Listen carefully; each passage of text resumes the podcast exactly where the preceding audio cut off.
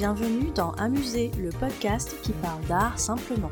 Je suis Julie Bonneau, je vis à Paris, j'aime l'art, la culture et les musées, et j'ai créé ce podcast pour partager cette passion. L'objectif d'Amuser, c'est de raconter l'art autrement, de raconter l'art de manière ludique et décalée, de ressentir l'art sans trop l'intellectualiser. Si comme moi vous aimez apprendre sans faire trop d'efforts, vous êtes au bon endroit. Un nouvel épisode d'Amuser est mis en ligne tous les lundis. Vous pouvez vous abonner à Amuser sur les plateformes iTunes, Spotify, SoundCloud, Stitcher et Podcast France. Vous avez le choix. Je serai ravie de recevoir vos commentaires et suggestions, voire vos 5 étoiles si ce podcast vous plaît. C'est le meilleur moyen d'encourager et de soutenir Amuser. Vous pouvez également me suivre sur les réseaux sociaux, sur Instagram et sur Twitter c'est le compte amusé underscore fr et sur Facebook et sur la chaîne YouTube sous le nom Amusé. On attaque une mini-série qui va nous occuper pendant quelques épisodes, la mini-série Pourquoi cet artiste est important. Tadam Dans cette série, je vous propose qu'on s'arrête sur certains artistes qui ont fondamentalement changé l'histoire de l'histoire de l'art, si je peux le dire comme ça, et surtout de comprendre en quoi ils ont marqué un tournant.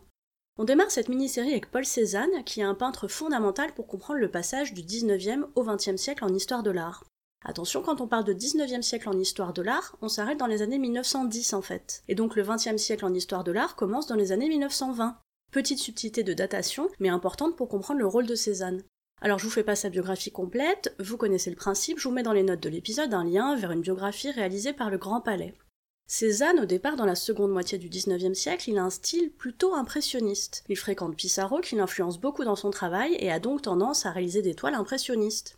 Si vous regardez la toile d'une moderne Olympia, dont je vous mets le lien dans les notes, vous voyez ce travail sur la lumière et les couleurs, propres aux impressionnistes. Mais rapidement, Cézanne y va s'écarter de l'impressionnisme pour trouver son style à lui. Il s'éloigne déjà physiquement du groupe en allant vivre à Aix-en-Provence. Vous avez forcément entendu parler de la passion de Cézanne pour la montagne Sainte-Victoire, qui est située à côté d'Aix-en-Provence.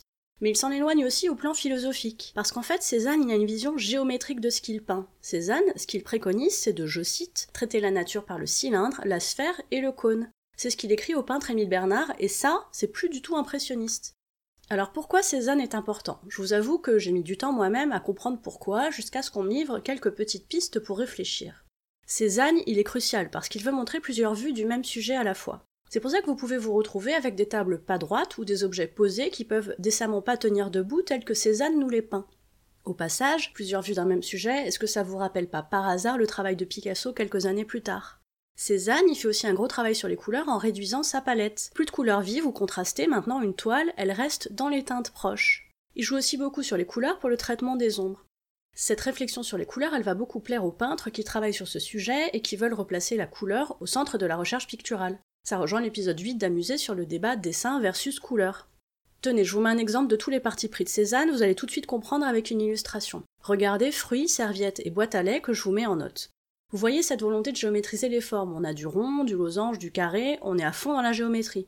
Regardez aussi cette table posée contre le mur. Est-ce qu'il n'y a pas quelque chose qui vous choque niveau droiture de la table, là-bas tout au fond? Regardez comme la serviette blanche, nonchalamment posée, permet d'introduire une distorsion qui n'existe pas en vrai.